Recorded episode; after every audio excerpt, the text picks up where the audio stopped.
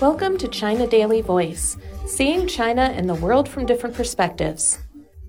Hu Xinyu's death ruled suicide. Hu Xinyu, the 15 year old boy who went missing from a high school in Yanshan County, Jiangxi Province last October, committed suicide, local police said on Thursday. On October 14th, Hu, a student at Zhiyuan Senior High School, was reported missing.